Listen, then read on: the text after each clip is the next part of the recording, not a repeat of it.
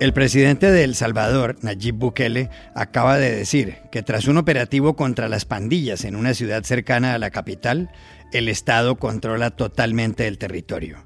¿Es verdad? Hablamos ayer con los periodistas Carlos Barrera de El Faro y Juan Martínez Dabuizón, que también es antropólogo. La Corte Suprema de Justicia de Estados Unidos empezó a estudiar ayer el polémico caso de Lori Smith de Colorado, una diseñadora gráfica cristiana evangélica que se niega a crear páginas web sobre bodas gay. En minutos, Dori Toribio nos cuenta la historia. Hoy se completará el cuadro de los cuartos de final del Mundial de Qatar. Juegan Marruecos-España y Portugal-Suiza cuáles han sido hasta ahora los mejores jugadores de la competición. Llamamos ayer a Doha a Aritz Gabilondo, periodista del diario deportivo AS. Hola, bienvenidos a El Washington Post. Soy Juan Carlos Iragorri, desde Madrid. Soy Dori Toribio, desde Washington, D.C. Soy Jorge Espinosa, desde Bogotá. Es martes 6 de diciembre y esto es todo lo que usted debería saber hoy.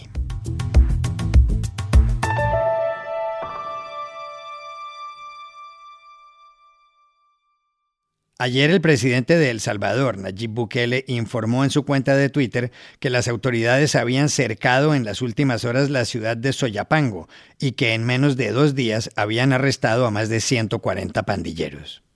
Soyapango es una localidad situada a unos 12 kilómetros de San Salvador, la capital del país, y ahí se cree que viven numerosos integrantes de las pandillas como Mara Salvatrucha y Barrio 18. Las pandillas han cometido numerosos delitos en El Salvador. El control es ya totalmente del Estado, añadió Bukele en Twitter con respecto a Soyapango. Entre tanto, el ministro de Justicia, Gustavo Villatoro, se refería al operativo que se llevaba a cabo en esa ciudad. Hemos estado planificando cuidadosamente este cerco militar aquí en Soyapango precisamente para, para afectar en, lo menos posible a la población honrada. Son 40 puntos estratégicos donde estamos trabajando para realizar las extracciones de los pandilleros que, según la información de inteligencia nuestra, todavía se encuentran en esas, en esas comunidades. El operativo tuvo lugar bajo el estado de excepción decretado en marzo por el Congreso a solicitud del gobierno.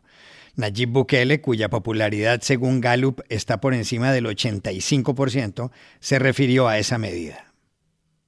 La gente no tiene miedo al régimen de excepción, como dicen algunas ONG. La gente no tiene miedo del régimen de excepción, como dicen algunos países poderosos que más bien nos sumieron en la miseria y en la delincuencia, sino que la gente está feliz con el régimen de excepción. La gente está feliz con la guerra contra las pandillas y eso no lo decimos nosotros, lo podemos ver en la calle. Nayib Bukele gobierna desde junio de 2019. Algunos gobiernos, como el de Estados Unidos, lo han criticado por considerarlo autoritario. Hace tres meses, la Corte Suprema salvadoreña autorizó su reelección a pesar de que la Constitución no la permite. ¿Qué implica el operativo contra las pandillas en Soyapango? Llamamos ayer a San Salvador a Carlos Barrera, periodista del diario El Faro, que estuvo ahí. Efectivamente, yo estuve durante el sábado 3 y el domingo 4 de diciembre en el municipio de Soyapango durante este operativo que está contemplado bajo la fase 5 del Plan Control Territorial que lo anunciaba ya el presidente Bukele durante las horas de la madrugada del día sábado. Y nuestra llegada al lugar fue efectivamente encontrarnos con eh, comunidades totalmente militarizadas, no así un municipio cerrado, pero sí eh, focos de militares en distintos puntos.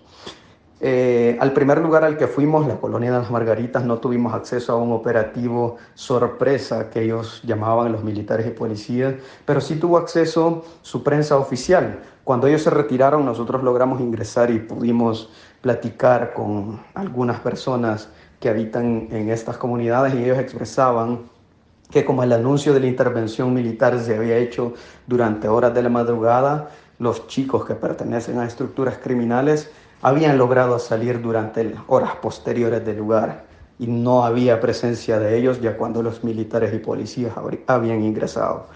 Por otro lado, esto no es algo novedoso. Ya que El Salvador lleva más de ocho meses de régimen de excepción que consta de la militarización total de las calles y de muchas comunidades del país con retenes militares, intervenciones militares en comunidades, detención de jóvenes y en las que se han realizado miles de capturas arbitrarias solo por manifestar nerviosismo en la persona que estaba siendo intervenida. Así es que esto no es algo novedoso como el presidente lo ha dicho desde sus redes sociales, que ha cerrado todo un municipio. La gente puede transitar, se puede entrar y salir de Soyapango. Sí hay un foco de militares en ciertas comunidades, pero no es lo que el presidente ha dicho desde sus redes, que todo el municipio está cerrado. Tiene razón el presidente Nayib Bukele cuando afirma que tras estos operativos el Estado controla totalmente el territorio. Hablamos ayer con el conocido periodista y antropólogo Juan Martínez Dabuisón. A ver, yo no, yo no diría que, que el gobierno de Bukele ha logrado derrotar a las pandillas en la medida en que creo que esto nunca ha sido una guerra contra las pandillas.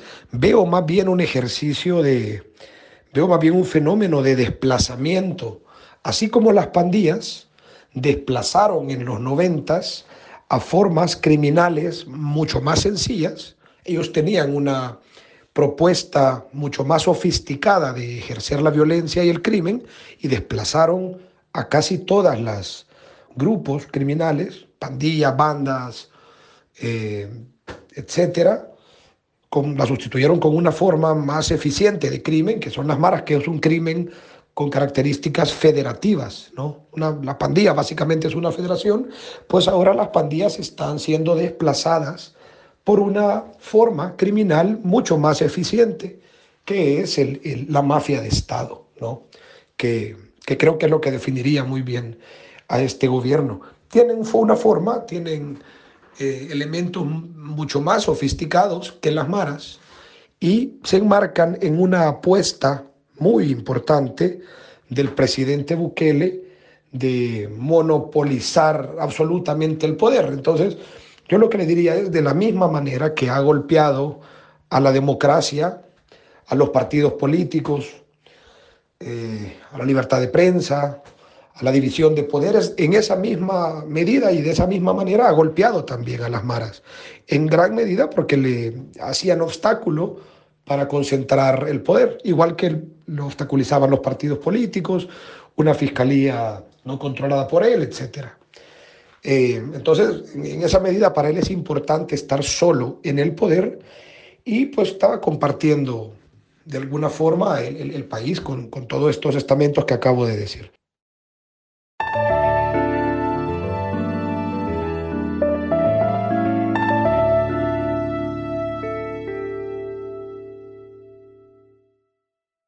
Varios medios de comunicación de Estados Unidos y del mundo han puesto el foco en un polémico caso relacionado con los derechos civiles en ese país.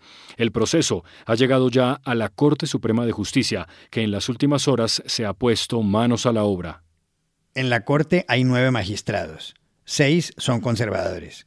John Roberts, el presidente, Clarence Thomas, Samuel Alito, Neil Gorsuch, Brett Kavanaugh y Amy Coney Barrett. Los otros tres son liberales y mujeres, Sonia Sotomayor, Elena Kagan y Ketanji Brown Jackson.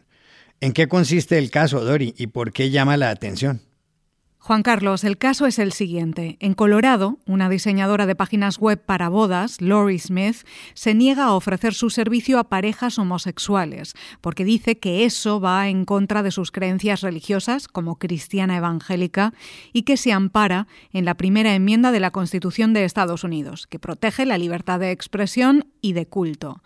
Por esta razón denunció al Estado de Colorado en 2016 que tiene una ley de derechos civiles como otros estados que garantiza que no se discrimine a personas del mismo sexo en negocios abiertos al público. Y el asunto ha llegado ahora hasta la Corte Suprema. Smith dijo en CNN la semana pasada que como artista no quiere que el Estado de Colorado la obligue a crear un mensaje o una expresión de su arte con una visión del matrimonio en la que no cree. The state of Colorado is forcing me to create custom, unique artwork expression communicating and celebrating a different view of marriage, a view of marriage that goes against my deeply held beliefs. Smith pide una excepción en la ley de Colorado, mientras que el fiscal general de ese estado, Philip Weiser, argumenta que la ley antidiscriminación es muy clara y tiene en concreto una sección que se llama Public Accommodations Requirement, requisito de alojamiento público, que dice que si un negocio abre sus puertas al público, tiene que atender a todos los clientes por igual, sin importar su orientación sexual, raza, religión o sexo, y que no se puede negar el acceso a un producto o servicio a una persona basándose en quién es. The case deals with Colorado's anti-discrimination law and a particular provision known as a public accommodations requirement. The basic idea is if you open your doors to the public, you have to accommodate all comers. You can't deny someone access to a product or service based on who they are. Ayer los nueve jueces de la Corte Suprema escucharon los argumentos de ambas partes centrándose en la libertad de expresión. Y según este periódico, The Washington Post, los magistrados conservadores, que son mayoría, parecieron inclinarse por los argumentos de Smith, cuya empresa se llama 303 Creative y aún no está activa. Mientras, las tres jueces progresistas cuestionaron si los sitios de Internet creados por Smith deben reflejar las creencias de ella o sencillamente reflejar los deseos de los clientes que la contraten, y preguntaron dónde se fija el límite, si se permite la discriminación en nombre de la libertad de expresión por las creencias personales. Dori, pero este no es el primer proceso de este tipo en Estados Unidos, ¿verdad? Pues en 2018 la Corte Suprema respaldó a un pastelero del mismo estado, de Colorado, Jack Phillips, que rechazó hacer una tarta de bodas a una pareja homosexual, David Mullins y Charlie Craig, quienes, cuando esto ocurrió en 2012, dijeron sentirse discriminados y emprendieron acciones legales. Llegaron después hasta Washington, pero en su sentencia la Corte Suprema no entró en el fondo del asunto ni cuestionó la ley de ese Estado. Por eso ahora el asunto está de vuelta. Con otro precedente más que hay que considerar. En 2015, el Alto Tribunal de Estados Unidos legalizó el matrimonio entre las personas del mismo sexo. Hay quienes creen que ahora esta Corte de mayoría conservadora podría revisar aquella decisión histórica.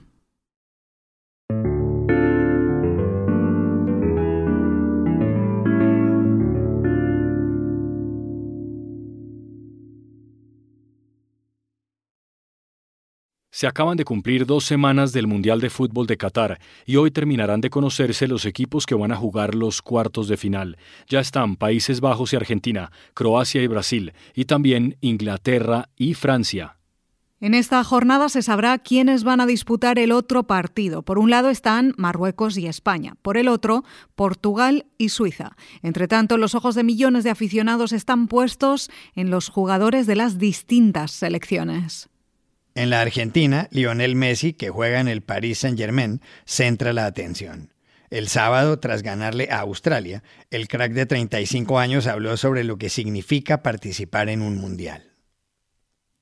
Son sensaciones increíbles, una hermosura poder eh, compartir estos momentos tan lindos de tanta felicidad con, con ellos. Sabemos el esfuerzo que, que hicieron toda esta gente que viene acá para, para estar en, en, cada partido, como, como también eh, lo disfruta la gente de Argentina, la cual eh, creo que, que toda Argentina quisiera estar acá. Un compañero de Messi en el club francés, Kylian Mbappé, de 23 años, también habló el sábado. Dijo que el Mundial es para él una obsesión, que es la competición de sus sueños y que construyó su temporada física y mentalmente para participar. Et bien sûr, cette Coupe du Monde, c'est une obsession. Moi, c'est la compétition de mes rêves. J'ai la chance de, de la jouer. Euh, J'ai bâti ma saison sur cette compétition, euh, que ce soit physiquement, mentalement. Otros futbolistas han sobresalido en Qatar. El inglés Jude Bellingham, que juega en el Borussia Dortmund, el español Pedri del Fútbol Club Barcelona y el alemán Jamal Musiala del Bayern de Múnich. ¿Quiénes han sido los mejores jugadores en lo que ha transcurrido de la Copa Mundo? Hablamos ayer en Doha con Aritz Gabilondo, periodista del diario deportivo AS. Sin ser un mundial espectacular en cuanto a nivel de juego, yo destaco a Mbappé, que es, digamos, el, terremoto del, Mundial, el jugador que parece un atleta entre, entre futbolistas, el que todos quieren, porque bueno, el Real Madrid ha querido llevárselo y otros muchos del, PSG. Es muy impactante el que, el que lo ve por primera vez porque eh, se lleva por delante a los, a los rivales, tiene una condición física impresionante. Destaco también casi como antagónico a, Mbappé, a Leo Messi, que es eh, a sus 35 años, aparte de una diferencia de edad muy grande, pues otro concepto de jugador ahora mismo, lleva los partidos a su ritmo, cuando hay que ralentizar lo ralentiza, cuando hay que acelerar lo acelera y bueno, está jugando más con el cerebro que, con las piernas y eso me parece también muy muy interesante porque con 35 años ha sido lo más inteligente posible ¿no? para sacar virtud todavía a, a sus condiciones. Y luego voy a apuntar otro nombre, quizá más desconocido, quizá más sorprendente, que es el de Bellingham. Bellingham es un centrocampista inglés eh, de 19 años solo, es decir, jovencito, pero desde luego muy interesante y es completamente distinto a lo que ha sido el, centrocampista, el jugador de fuerza, de carácter de, Inglaterra siempre. Él tiene potencia, evidentemente, pero tiene mucha clase también y está siendo el centrocampista, digamos, sobre el que se está eh, basando el juego de Inglaterra por sorprendente, añado a Bellingham a esos dos gigantes que son en el fútbol mundial. Uno, el que lo fue y probablemente lo sea, que es Leo Messi, y otro, el que lo es y probablemente lo será, que es Mbappé.